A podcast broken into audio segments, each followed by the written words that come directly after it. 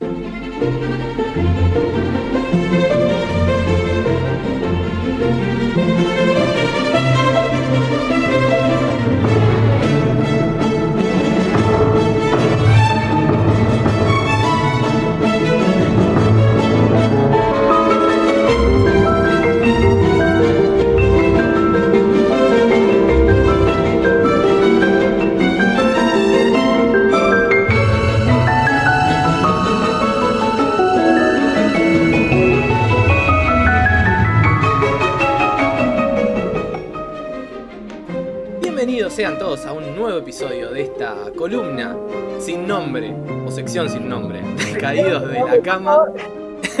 Mi nombre es Gonzalo Padilla, como siempre acompañado por Victoria Ramos. ¿Cómo andás, Vicky?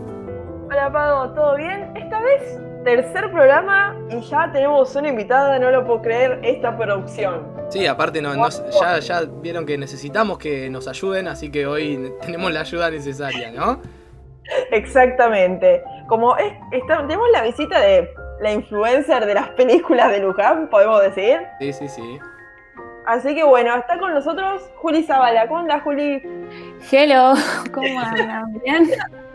Bien, acá andamos. ¿Querés comentarnos un poquito de quién sos, qué estudiás, qué haces en Instagram? Promocio ah, pro- vos promocionate. Promocionate, como si te estuviera, como si fueras tu propia jefa. A ver, bueno, yo soy Juli Zavala, eh, tengo una página que es Cine Sin Saber, estudio comunicación social y me gusta en mi página intentar llevar el cine a toda la gente que dice yo no sé nada de cine. Eh, publico por ahí reseñas, hago tutoriales para que aprendan a descargar torrents, tengo un drive con todas las pelis que recomiendo eh, para que las puedan ver.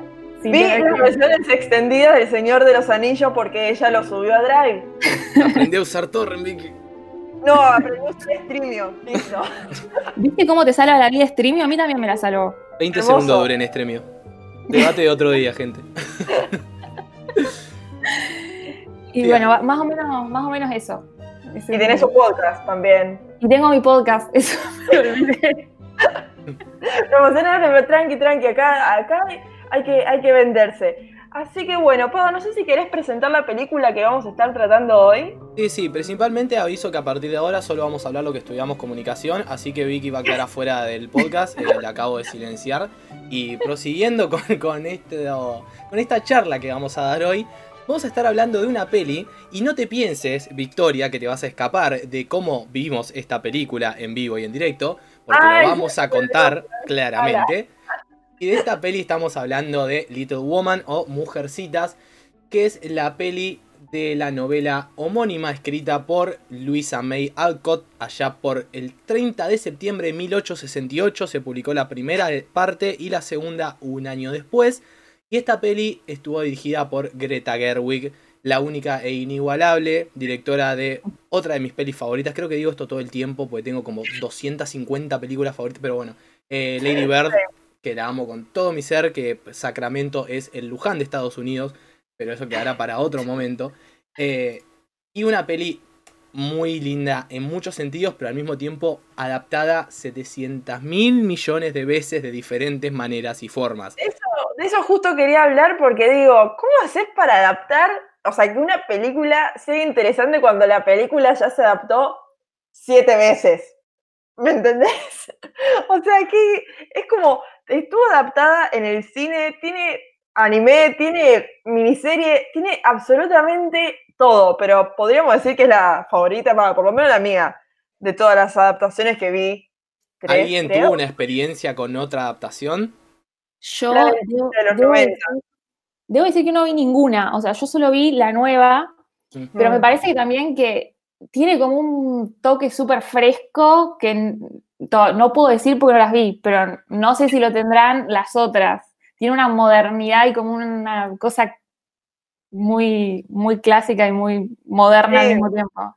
O- que es, por ejemplo, que es lo que nos vamos a adentrar después, que a ver, tiene que ver con el tema de la- los actores, para empezar, que tiene, que son todos actores que no hay uno, creo que la única que, que no es completamente conocida es la que hace de Beth, pero después, eh, Joe, Amy, Meg, a ver, Son todos amados por Twitter. Después Lori, nuestro. No, bueno, Timothy ni hablar. Bueno, obvio. Ojo que ves tuvo su momento, eh, Eliza Scanlon estuvo en Sharp Objects, eh, no sé si viste la serie, esa también Sí, muy buena serie, Sharp. terrible y, y el, y el papel que hace Eliza Scanlon es un giro 180 de Ah, bueno, vez. entonces, entonces me corrijo. También tuvo, está como bastante en onda. Igual, Pero para, bueno. para, para, porque eh, acá hay alguien que está divagando para no afrontar una realidad antes de proseguir. Y es que un día, de enero, ¿fue? ¿Enero, febrero? ¿eh? Febrero. Sí, febrero de este febrero año. de este año 2020, en el cine del shopping actual de Luján dieron esta película y se dieron las coincidencias de que tanto Vicky, Emi y yo eh, coincidimos en ver eh, Little Woman. Era el único hombre creo en la sala, eh, dicho Sí. sea de paso, Lo Eh, confirmo. lo cual no me paró de ser seguramente la persona que más lloró en esa sala. Eh, y en un momento miro hacia abajo en una de las salas y estaba Vicky llorando a moco tendido. Eh, No, una vergüenza, pero fue cuando me di cuenta que estaba todo el mundo llorando, fue como, bueno, ya está, me uno a la, me uno a la masa. Sí, sí, era un No, momento en el que miramos alrededor y estábamos todos llorando y simplemente fue un abrazo de lágrimas entre nosotros. Pero la escena más patética seguramente, Vicky, fue cuando estábamos los tres esperando el remis. con- la nariz roja, en- en- llorando, y era como, ¿qué le pasó a esta gente? Vino a Burger King y le cayó mal. Porque a mí lo que me pasaba era, era eso, yo lloré mucho, pero mucho, pero viste que ya cuando te sonás los mocos, ya es como un llanto que la dignidad se fue. Y cuando ya veo que alguien ya se está, que había ruidos de llantos, viste como, ¡ay no! Dije, ya fue. Si no, yo no soy una boluda, ¿me entendés? Me entrego, dijo Vicky, me entrego al llanto. Ya no me importó nada. Y salí, lo miré a Pado y le digo, ay, no sabes lo que me hizo llorar cuando estaba toda roja como un tomate. Y me dice, ay, yo también.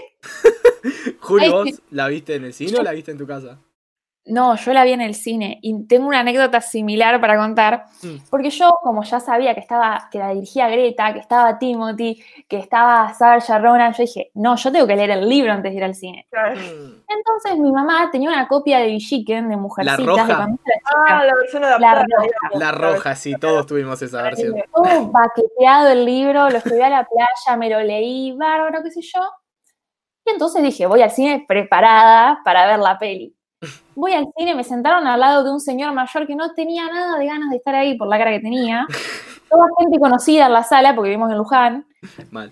Eh, resulta que la película arranca eh, con algo que yo no había leído, Mm. y a medida que se va desarrollando, siguen pasando cosas que yo no había leído y para las cuales yo no estaba preparada eh, psicológicamente. Eh, y por supuesto, yo creé. El, el libro que yo había leído terminaba en el casamiento de Meg.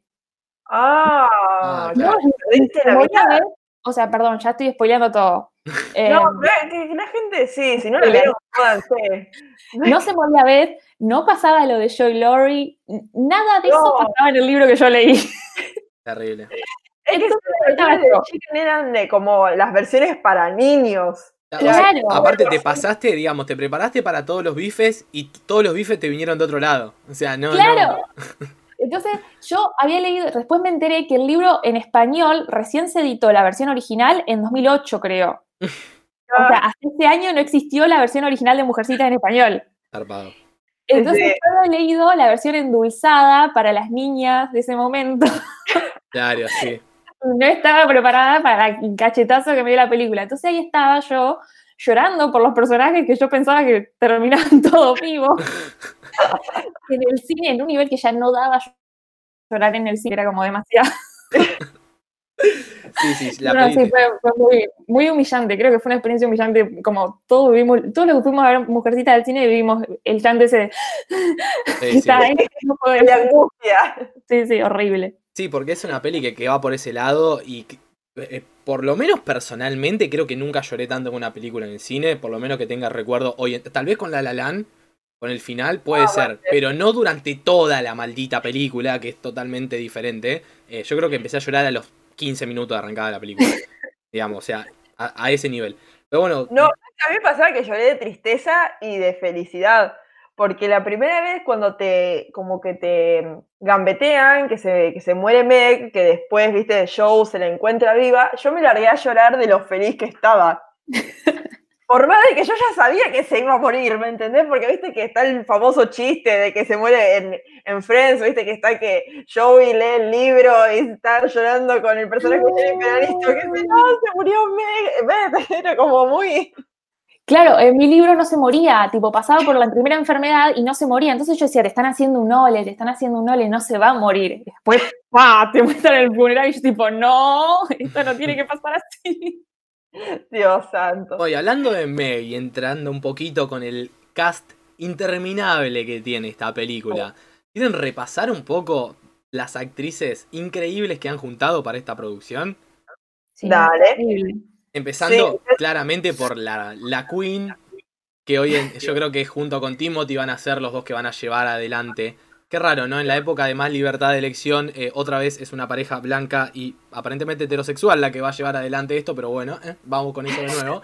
Eh, empecemos por Circe, la protagonista Circe Ronan. Creo que se dice así, disculpen si no es así. Creo que vi un video en YouTube una vez. De cinco veces, se, dice como cinco formas distintas, no sé, es como que nunca, nunca supe. Siempre está este debate. Yo le digo Sarsha, pero es porque lo tengo guardado así de algún lado, no sé si se pronuncia así. Bueno, Sarja Circe, como le quieran decir, es Show March, es la protagonista, si se quiere decir, de esta, de esta película. Es para mí el segundo mejor papel que hace, porque el primero es el que hace en Galway Girl del tema de Sheeran, pero eso también es para otro debate, para otro momento. Eh, eh, bueno, es ella la que nos cuenta la historia de Joe que acá la presentan como una, una mujer bastante atemporal a su época y es la, es la definición de clásica y moderna, que creo que es una definición para toda la película. Ella es la que lo lleva más adelante, ¿no? Sí, ¿querés, Juli? Sí, no, sí, es como un personaje que yo creo que en el. Uno viendo la película puede decir que medio que lo exageraron, pero en el libro también se pinta un poco bastante así. Aún en la versión endulzada que yo leí, eh, que no, no está, o sea, el libro original tiene muchos planteos más feministas y qué sé yo, que en, la versión de Vichy que no están, pero... ¿Por qué será? Preguntémonos. Em, nada, me parece que, puede parecer como exagerado, pero me parece que también a la vez es muy real. ¿Por qué tiene que haber existido gente así? Y, y, me parece que en el personaje de Joe lo llevan de una manera que es uno se puede identificar muy fácil con, todos los planteos que hace y los dilemas que se le presentan. Aparte ya con la ropa, vieron que se viste a veces con pantalones o se pone eh, sacos, que a ver, en esa época yo no sé nada sobre historia de la moda, pero supongo que en esa época las mujeres pantalones no usaban, ¿me entendés? Es como que vos decís, wow, o sea, no te lo muestran siquiera como, mirá qué acto revolucionario, pero es como un montón si nos ponemos a pensar. Y después está la contracara de Showmatch, Amy, que uno puede decir como, mm, esta sería la definición de cornuda, ¿viste? Como decimos. Pero no, eh, yo creo que, que, Amy, o sea, es lo, es lo más, porque a ver, si uno la puede tomar como caprichosa y todo, pero en la versión joven, digamos, cuando es, joven, tiene 13 años. Lo que pasa es que, bueno, Flores no, no, no tiene 13 años. Y, no, te, y no te da esa sensación, por más de que la actuación, viste, es muy teatral cuando está llorando frente a la casa de Lori porque le, la golpearon en, en la mano, que está llorando ahí todo como una nena, viste, caprichosa.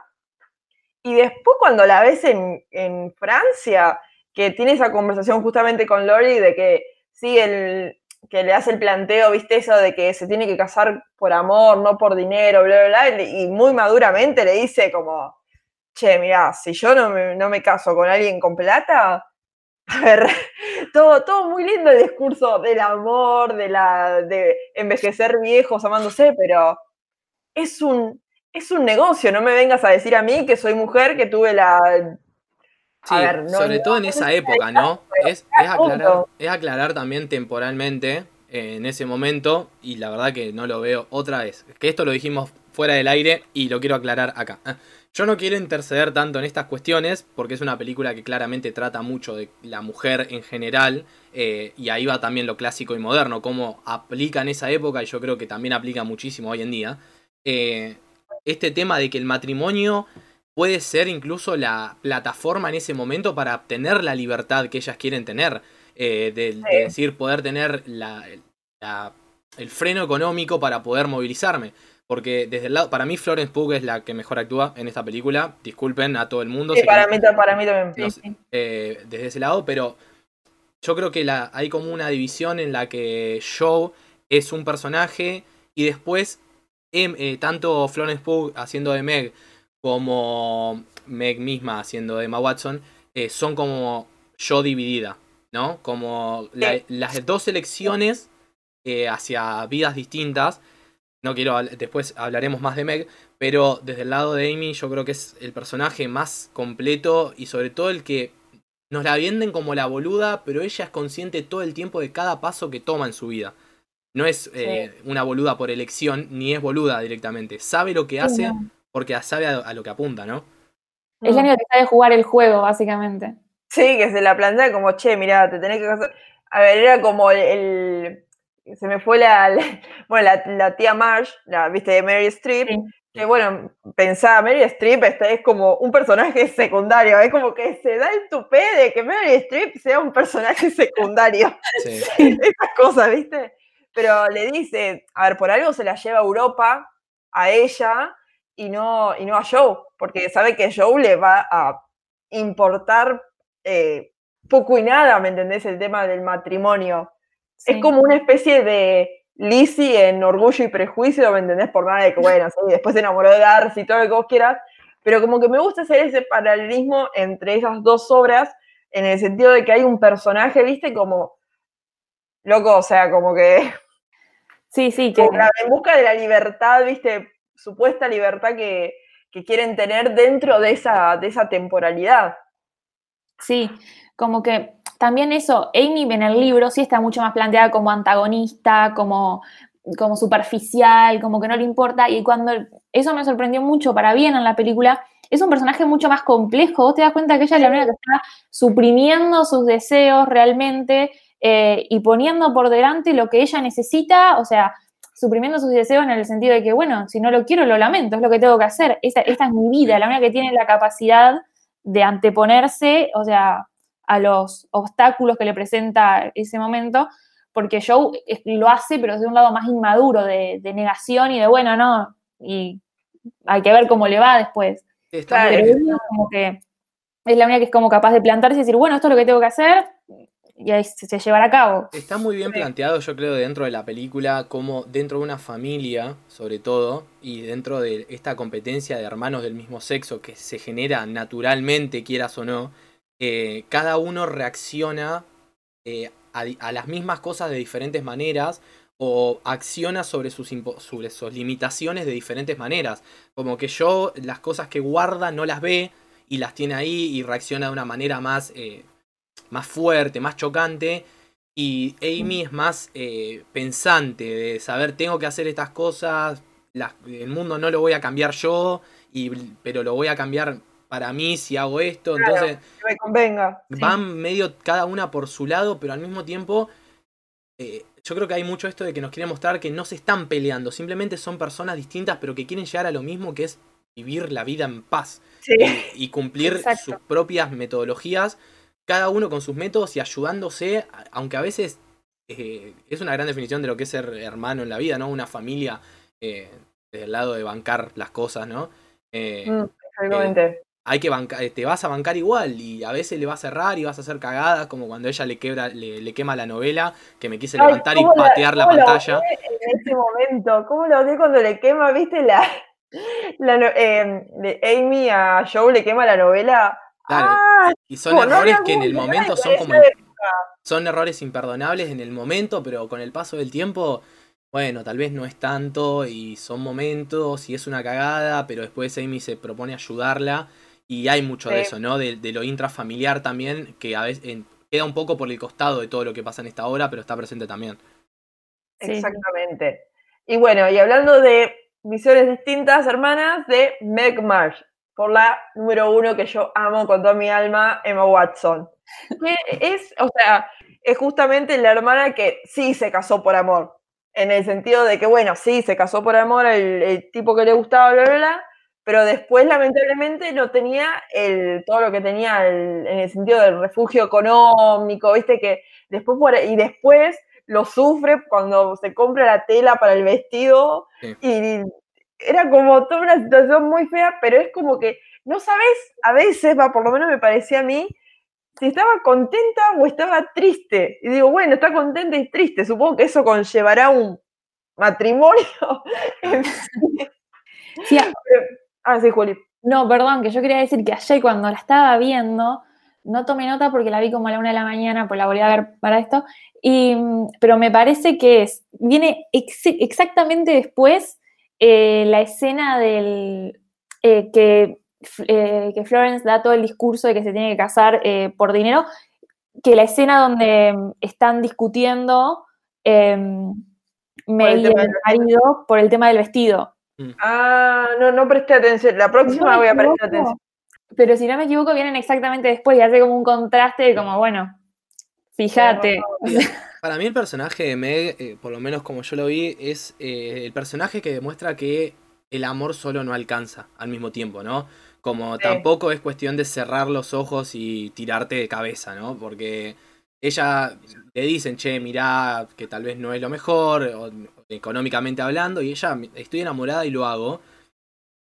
Y a fin de cuentas lo termina teniendo un amor bastante decente eh, en cuanto a eso. Pero demuestra esto un poco de, que yo siempre dije que estoy totalmente en contra de 8 y 40 de Rodrigo porque el amor entre clases sociales no existe. Pero eh, demuestra un poco esto de que ella deja una cierta estabilidad para ir tras un amor, casarse y todo y vivir una vida sin tantos lujos como la que tenía antes. Eh, y en ese sentido el amor a veces no alcanza. Entonces eh, como que no, eh, vuelvo a lo mismo, las tres, las cuatro en realidad, tienen todas una línea a seguir, como una línea idealizada, y cada una sigue una de esas líneas y también te muestran tanto lo bueno como lo malo de esas líneas. Eh, Eso iba a decir, como que lo que me gusta que no, las muestra como perfectas, como perfectas, ¿me entendés? Es como que decís, bueno, me cae bien de esta hermana, me gusta esto, pero al mismo tiempo mm. tiene sus, sus defectos, porque claro, como hablábamos con Amy, por ahí, viste, vos decís, uh, arrastrada, qué sé yo, pero la mina, tipo, al principio, pero después era la que la tenía súper clara, la que maduró. Mm. Joe es como, sí, hermoso, el discurso lo, lo apoyo 100%, pero después, viste, era como que, ay, me voy a quedar sola, viste, y es como que todos, todos tienen como cosas buenas. Son, son personalidades como son las personalidades, ¿me entendés? Nadie es perfecto. Sí, sí. Eso es creo que la cosa que creo que es de las cosas que más me gusta de la película, que es como que son todas personas con sus errores y sus eh, ventajas, que cada una hace lo que puede para llegar a lo que les prometieron como vida ideal y a ninguna le, bueno, sí, alguna le termina de salir, a Amy, ponele. Mm. Le sale todo a Amy. Sí, me da lástima porque igual yo como que me ahí siento que Lori medio quedó como de rebote, pero bueno, para, ella está perfecto. Sí, sí.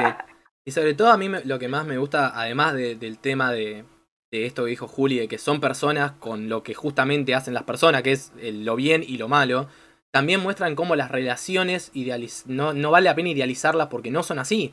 Vas a tener discusiones como lo tiene Meg hasta en los momentos en los que estás por casarte y a ver, eh, está bueno esto de cómo trata que las relaciones son contratos constantemente, que hay que renovarlos, que hay que ir charlando, que hay que ir acomodándose a los tiempos, también a, lo económico, a cómo está cada uno. Eh, y la película nos muestra mucho esto de. Y al final también con la relación, entre comillas, de Joe, eh, nos muestra esto de que lo idealizado nunca termina siendo así, porque la vida en general no es así. Y algo tan difícil como el amor es peor todavía idealizarlo porque es donde peor espiña te va a comer. Sí, olvídate. No, bueno, y otra cosa que ya que estabas hablando al final, lo que me resulta interesante esta película que podés como que, a ver, no es que está con el final abierto para nada, pero como que te da a imaginar si al final, em, si al final va a buscarlo o no va a buscarlo a Frederick, ¿me entendés? Eso, eso me gustó y lo que tiene ese paralelismo con la realidad, porque a la autora del libro le pasó exactamente lo mismo. O sea, que querían que el personaje principal en la segunda parte del libro, porque viste que se salieron dos, casen a, a Joe Marsh, porque la idea de ella no era casarla como ella, digamos, como sí, hay una frase al final de la peli, perdón Juli, ahora, perdón si te, estoy hablando por encima, eh, hay una frase al final de la peli que el editor que le va a comprar el libro le dice, eh, yo quiero que la mujer termine casada o muerta, es lo mismo. Y me parece que ahí está la, la línea fuerte de, lo que significaba en ese momento también un casamiento. Porque la mujer en esa época, y bastante hoy en día también, no es que estamos viviendo en el mejor momento en la historia de la humanidad, eh, un casamiento significaba pasar a ser propiedad de una persona, no tanto ser una pareja eh, que podía hacer un millón de cosas. Eh, y me parece que justo con esto que dijiste Vicky va un poco por ahí también. Juli, ¿vos querías decir algo? No, no, yo iba a decir que sí, que como que está ese final, al, al final súper idealizado y nada que ver con todo lo que venimos viendo, donde ellos dos se besan bajo la lluvia, y como es un momento que para mí es claramente como eh, están hablando del final del libro y no del final de la historia del show, porque es como mm. que, y lo volví a ver ayer y para mí es claro que es como, claramente es lo que, bueno, y esto es lo que debería haber pasado, pero no. Claro, porque eh, pasa mientras se da la charla con el editor, ¿no? Y, mientras ella está hablando, después ves este. Y aparte hay estos colores que no estuvieron nunca en la película y te expresan un montón de, alegría y un montón de luz y toda la familia reunida. Y después volvés a los colores del momento donde Joe está presentando el libro, que son colores súper oscuros, súper apagados, súper normales en realidad, por así decirlo. Y todo el tiempo con, con, un, como con un estado de lluvia. Entonces eh, te va peloteando ida y vuelta entre esto idealizadamente es así y el mundo real está acá. Yo creo que, por lo menos yo lo interpreté así y creo que casi todos lo interpretamos así. Sí. Sí, creo que sí. Y siguiendo también con el tema de mujeres, continuando. Em, a ver, hablar un poco de lo que significó para Greta esta película, que creo que es su paso ya a demostrar que es una de las mejores hoy en día. Em, y eso que es la segunda película que dirige. Sí, eh, a ver, eh, Lady Bird fue la primera película dirigida propiamente por ella. La anterior eh, había sido Nights and Weekends, pero esa fue co-dirigida. Mm. Y después había sido, bueno, actriz en muchas. guionista. Lo que pasa es que tenía más experiencia como guionista y actriz que como directora. Porque, bueno, al marido, a Noah. Boschman. Sí, no me acuerdo bien el apellido. Noah sí. Él em, lo había ayudado con el, con el tema del guion de Francis Ha, creo. creo que ella está acreditada como, como escritora en Francis Ha y en otro par también, eh, en otro par de las de Baumbach. Sí, sí. Esa pareja de escritores, ¿viste? Como que no me imagino, tipo, corrigiéndose todo el tiempo, lo, o sea, el trabajo y el matrimonio al mismo tiempo, un estrés, como si ser guionista no fuese lo suficientemente estresante. Ay, yo lo veo como algo re lindo, perdón, yo acá idealizo, para mí su casa tiene un montón de ventanas. Pero, es como que, ay, sí, mi amor, tomale, y después, y después como Frederica Marsh, boludo, tipo, no, esto no, me expresa nada. Es que puede ser, pero yo me imagino una casa con ventanas re grandes, un montón de border collies ahí dándoles de comer y ellos escribiendo en el patio, abajo de un, de un no sé, un planta de frutillas. Eh, pero me parece que va por ahí. Bueno, ¿quieren contar un poco de lo que ha pasado tanto con, con Greta en estos premios y demás? Sí, yo ahora lo que voy a nombrar es justamente eso de que en la última edición de, de los Oscars eh, todo lo que era la, película, estuvo nominada como mejor guionista, mejor película, mejor actriz eh, eh, protagónica por Sergio Ronan, actriz de reparto por Florence, mejor guion, mejor diseño de vestuario y mejor banda sonora. Aún así, de esta forma no estuvo nominada Greta, o sea, la persona encargada de coordinar absolutamente todo no estuvo nominada. Sí, yo no lo entiendo.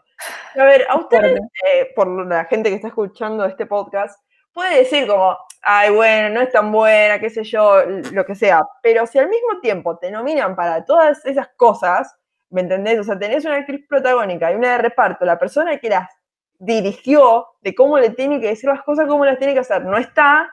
Pero bueno, después si vemos un poco la historia de cómo vienen los Oscars, que, se, eh, que si no me equivoco, se entregan desde 1929.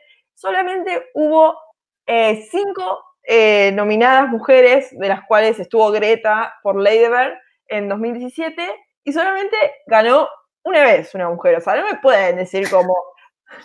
O sea, con, ese planteo de, ay, no pueden, seguramente no son tan buenas, pero después también te pones a investigar y, no sé, también estuvieron nominadas en todas las categorías, menos mejor eh, directora. Que encima la que ganó, yo sinceramente no, no vi la película, que fue eh, The Hurt Locker, eh, dirigida por Catherine Bigelow, mm. algo así.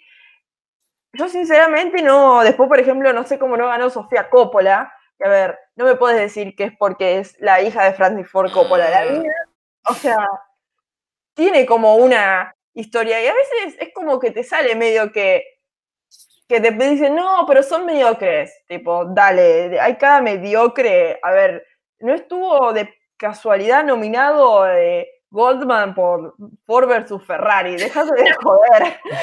Estaba pensando en la misma película. O sea, porque... Yo siento que todos nos la reagarramos este año contra Ford versus Ferrari, pero nadie la vio. O sea, le estamos pegando simplemente por pegarle. y nadie la va a ver tampoco, así que sigámosle no, pegando. Es la, película que ve un domingo a la noche tu padre, ¿me entendés? Es como, sí, le falta que tenga carrera TC2000, o sea, nada, déjame joder. Claro, ¿me, entendés? Y bueno, y acá, en, a colación de lo que estuve nombrando, eh, Juli eh, subió unas historias en su Instagram donde explicaban las nuevas reglas eh, de, para nominar. No sé si querés comentarnos un poquito de cómo se viene la, la situación en las futuras nominaciones de los Oscars. Básicamente parecería que a partir de, como que están intentando eh, ampliar esto del tema del problema que tienen con la diversificación, que claramente es un problema evidente y no, quizás no es a propósito, pero tampoco es algo accidental, porque hay muchas mujeres directoras eh, y hay muy pocas nominadas. Entonces, parece que lo que ahora están haciendo igual no refiere a mejor dirección, sino que para la categoría exclusivamente la de mejor película, están armando como lo que son cuatro estándares eh, de diversidad que tiene que cumplir una película. De esos cuatro estándares, la mayoría están subdivididos en tres ítems, de los cuales tenés que tener un ítem cumplido para que, para que la película sea tomada como diversa, suficientemente diversa para, para mejor película. 10 ítems, de los cuales cumplís medio y te nominan. Es como.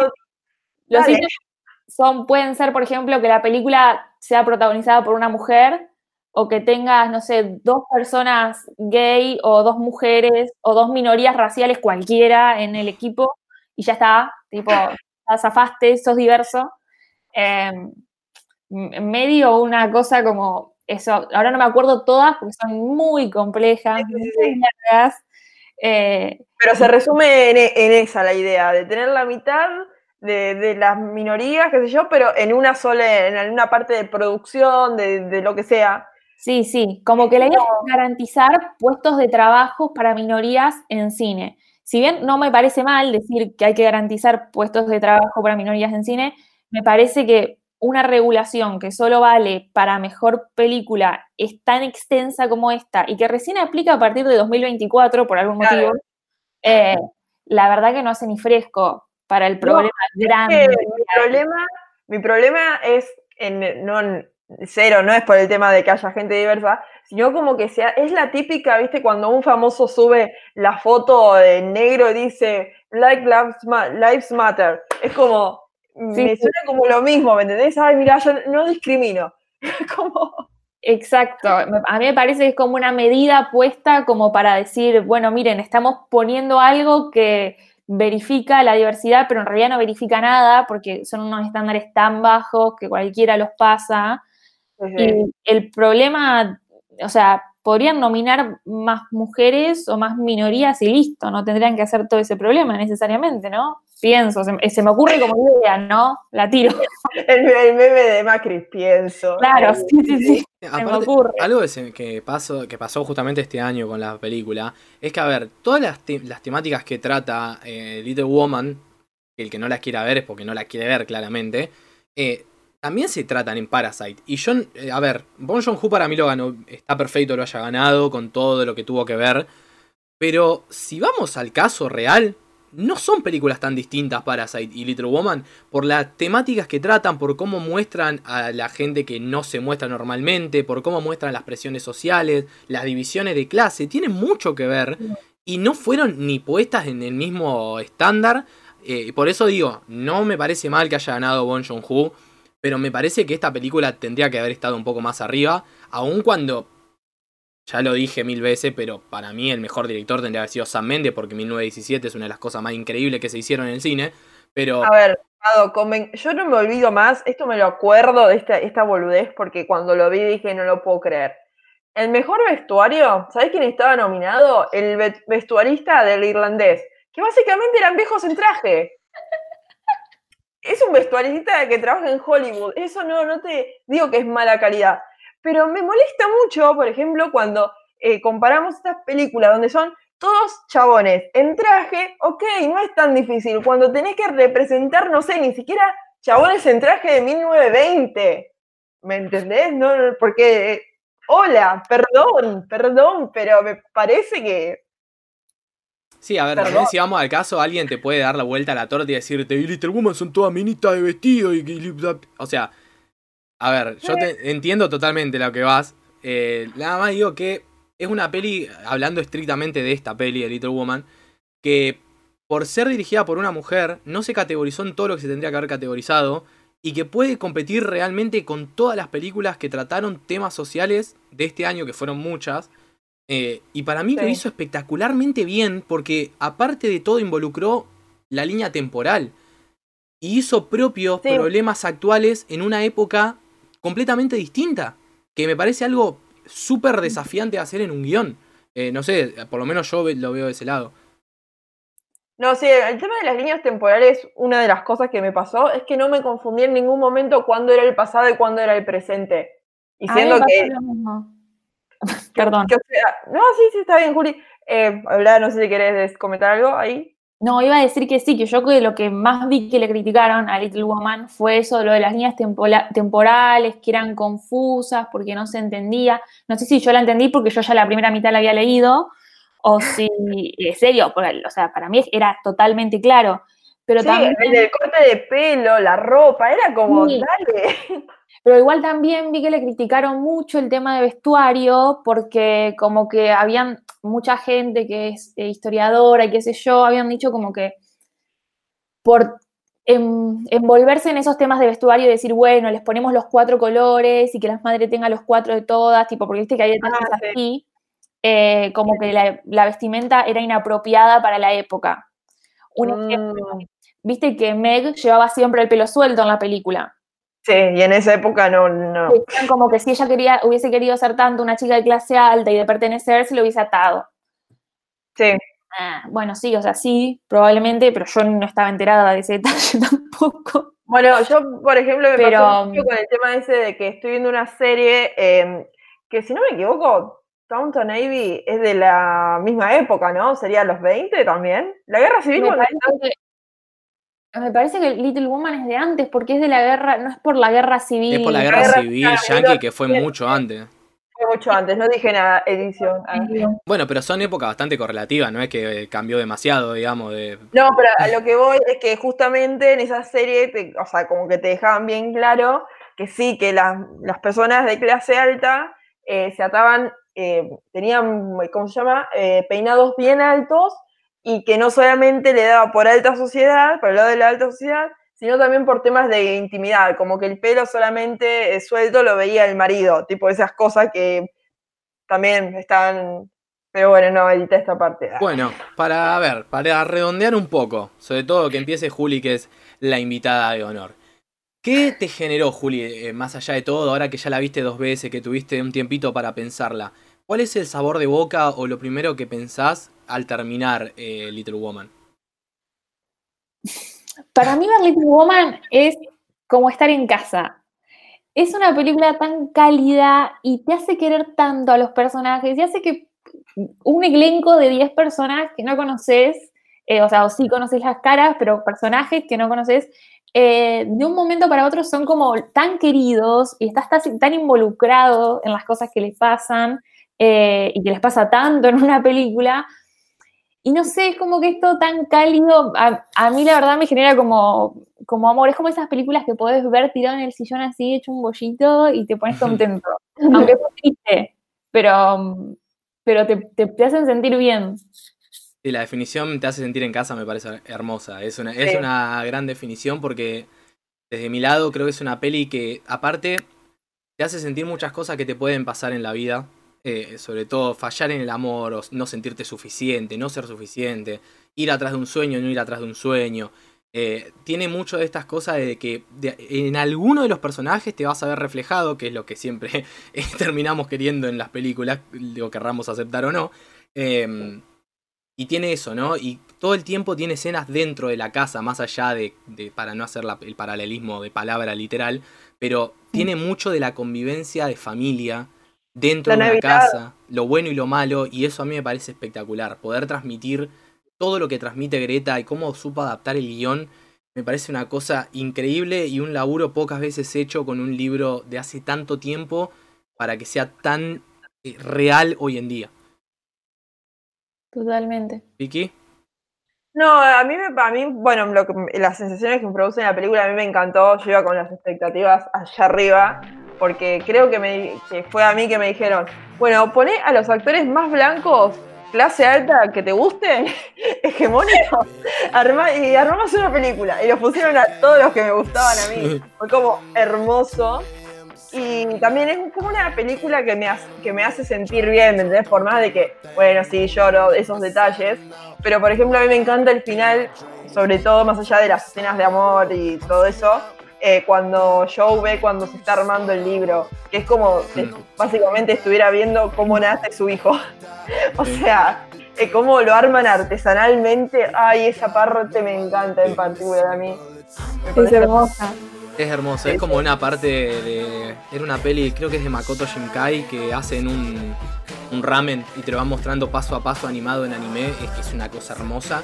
Eh, acá pasa lo mismo, es, es, un momento espectacular ver ese armado, esa, eso que va a ser el legado y que lo, a fin de cuentas lo logra.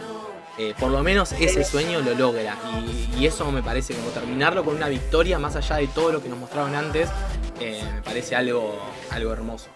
Eh, ¿Queda algo en el tintero para hablar? No, creo que ya, que ya estamos, nos quejamos eh, y hablamos bien de la película, así que está, creo que estamos en todo. Juli.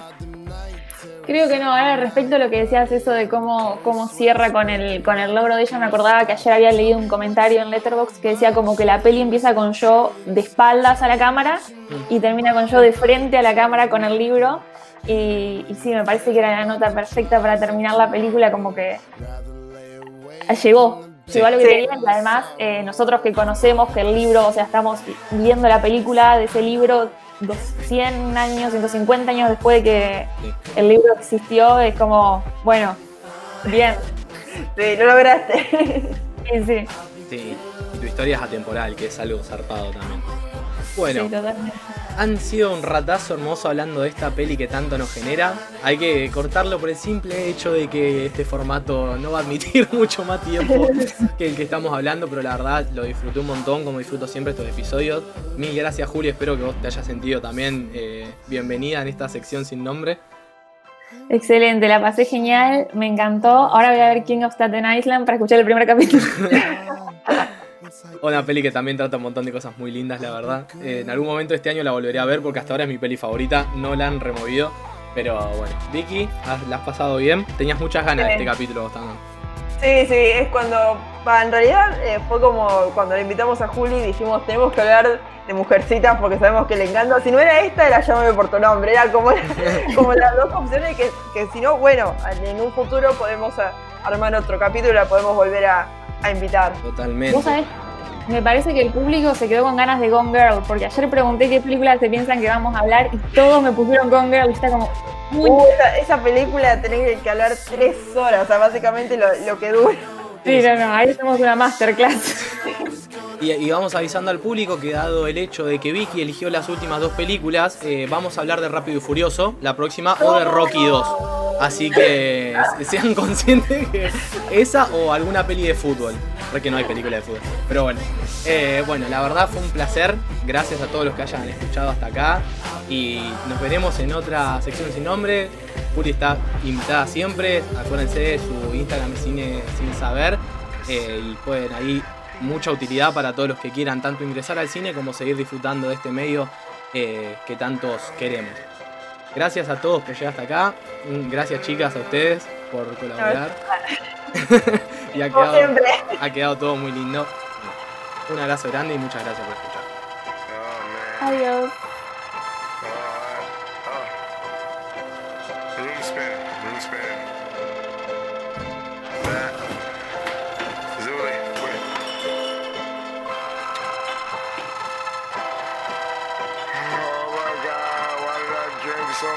Smoke so much.